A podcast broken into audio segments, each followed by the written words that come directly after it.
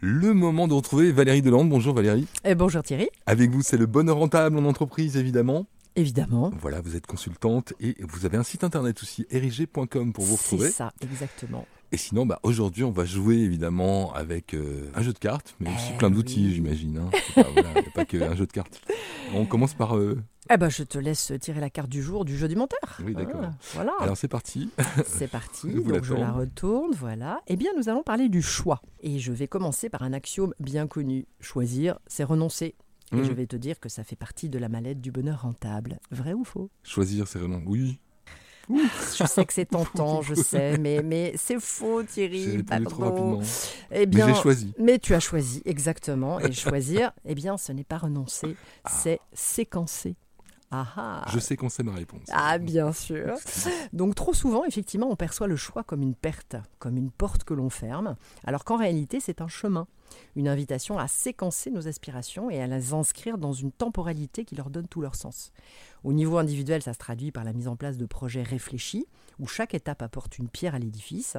Choisir, c'est donc décider de la suite des événements, de l'ordre dans lequel les idées vont s'épanouir. Chaque pas en avant est une avancée vers la réalisation de notre vision. De même, au sein d'une entreprise ou d'une équipe, les choix sont des maillons d'une chaîne continue de décisions stratégiques et chaque option explorée, chaque itinéraire emprunté contribue à la trame narrative de la réussite collective. Choisir ne signifie pas rejeter une possibilité au profit d'une autre, mais plutôt séquencer les actions pour avancer de manière cohérente et efficace vers les objectifs fixés. D'accord. Plusieurs choix, évidemment, pour faire un chemin. Eh bien, évidemment, Mais oui. une Bon, séquence. c'est parfait. Alors, vous avez un exemple concret? Alors évidemment, comme d'habitude, je tire une carte de mon jeu et j'ai choisi de te partager mon propre chemin, celui qui m'a conduit vers le bonheur rentable. Alors j'ai d'abord, comme tout le monde, fait des choix dans ma vie personnelle et professionnelle en pensant que chaque décision correspondait à l'abandon d'une option au profit d'une autre, une bifurcation que je laissais derrière moi qui aurait pu exister et m'amener vers d'autres routes. C'est ce qui s'est passé quand j'ai quitté le cabinet d'audit parisien EY pour rejoindre Toulouse, quand j'ai quitté le groupe Pierre Fab et quand j'ai accepté de lancer l'association 60 000 rebonds, quand je suis venu m'installer en Belgique, etc. etc. Mhm. Et puis j'ai commencé à comprendre que chaque décision finalement me rapprochait de mon objectif, tout en enrichissant mon expérience de nouvelles nuances et opportunités. Que le puzzle était en train de se constituer et que j'apprenais quelque chose sur moi, parfois dans la douleur, parfois dans la joie, que dans tous les cas je tenais compte de cette expérience pour le prochain choix. Que les relations étaient des espaces de mon propre développement, des miroirs de progression, que mes choix étaient guidés par mon instinct et ma vision, et j'ai d'ailleurs depuis longtemps l'habitude de dire que les décisions ne se prennent pas, elles s'imposent. Car c'est notre énergie qui dit ce qui est juste pour nous. Et petit à petit, sur ce chemin, j'ai réalisé qu'en disant oui à l'autre, je me disais non à moi. Et que c'est en me disant oui que j'allais oser dire non aux autres, après m'être suradapté aux autres et au système. J'ai compris et apprivoisé mon mode de fonctionnement particulier pour vivre plus sereinement ma singularité de fêlé.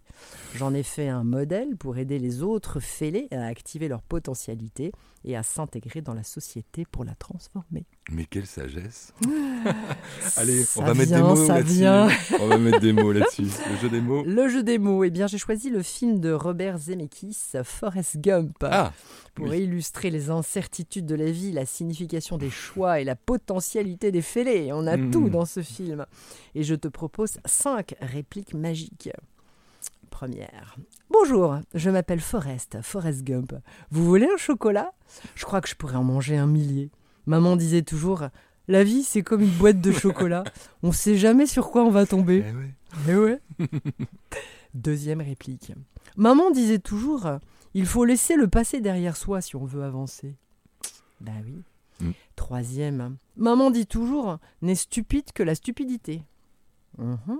Quatrième. Je ne sais pas si c'est maman qui avait raison ou si c'est le lieutenant Dan.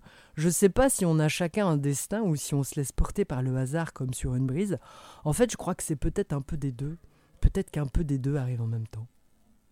Et la cinquième. Gump Quel est ton seul et unique but dans cette armée?